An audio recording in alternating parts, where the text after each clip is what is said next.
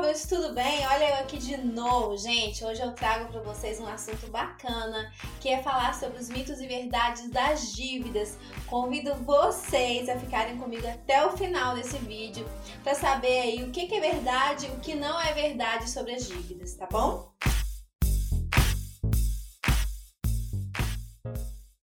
Gente, o primeiro deles é herdar dívidas. Mito ou verdade? Gente, é um mito, tá? Mas a gente tem que levar algumas coisas em consideração. É mito porque uma pessoa física, ela negativada, ela falecendo, o nome dela vai sair lá dos birôs de informação de crédito e, consequentemente, não existe mais essa dívida.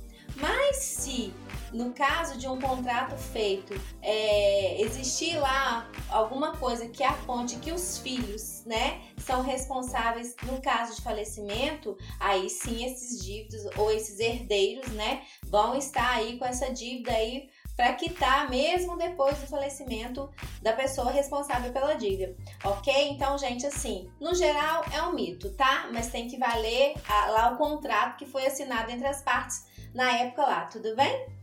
Gente, o segundo mito aqui que eu tenho para falar para vocês é sobre transferência de dívida. Gente, a dívida ela é contraída em um CPF e eu não consigo fazer e passar isso para um CPF de uma outra pessoa. Então, se você aí tá pensando em transferir a sua dívida para o CPF de alguém, tá por fora, não vai conseguir, tá?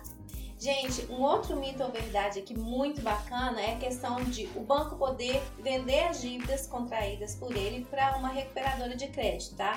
Isso aí é comum, é uma verdade, isso pode acontecer uma vez que o banco é, não tem interesse mais em fazer negociações com aquele cliente, ela vende aquela dívida para aquelas recuperadoras de crédito e as recuperadoras de crédito vão aí tentar negociar com esses credores. Tá? Vale lembrar, gente, é muito importante que a data, é, ela sempre vai ser a data contraída na dívida inicialmente, tá? Agora, uma outra coisa também que é muito comum as pessoas, ah, eu tinha uma dívida com o banco X e aí passou o ano, prescreveu aquele tempo, caducou aquela dívida e eu voltei naquele mesmo banco X para tentar abrir uma outra conta. O que que acontece? A dívida no local, ela nunca, a não ser que ele tenha vendido aquilo, mas ela nunca vai caducar e vai prescrever. Você de alguma forma vai ter que pagar ou direto para esse banco ou através dessa recuperadora de crédito, entendeu? Então é verdade que os bancos podem sim vender e essas empresas que compram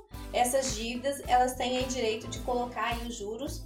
É, nas práticas, lógico, a gente tem que tomar muito cuidado aí, porque tem muita gente, tem muita coisa abusiva, tá bem? Gente, e um mito ou verdade assim bem clássico, né? Quanto tempo que a minha dívida prescreve? Quanto tempo que a minha dívida caduca? Gente, isso é não mudou, tá? Isso continua sendo 5 anos da data contraída da dívida.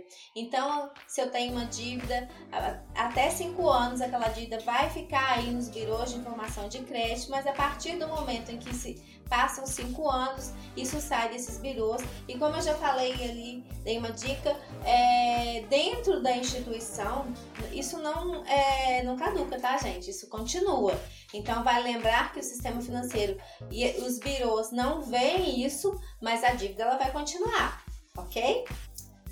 Gente, um outro mito aqui também que o pessoal tá falando muito, tá pedindo muito aqui, é com relação a eu tenho uma dívida e por conta dessa dívida contraída, eu posso ter aí é, um impedimento de conseguir um trabalho, né? Isso é um grande mito, gente. Ninguém pode ser discriminado por conta de ter pendências. E se em algum momento da sua vida você percebeu que isso aconteceu com você, que você se sentiu lesado por conta de não ter passado em algum processo por conta de alguma restrição, é... lembra, isso é discriminação, ok? Outra questão aqui de mito ou verdade é que a gente vê aí muitas propagandas aí rodando, muitos e-mails falando, limpe seu nome, né?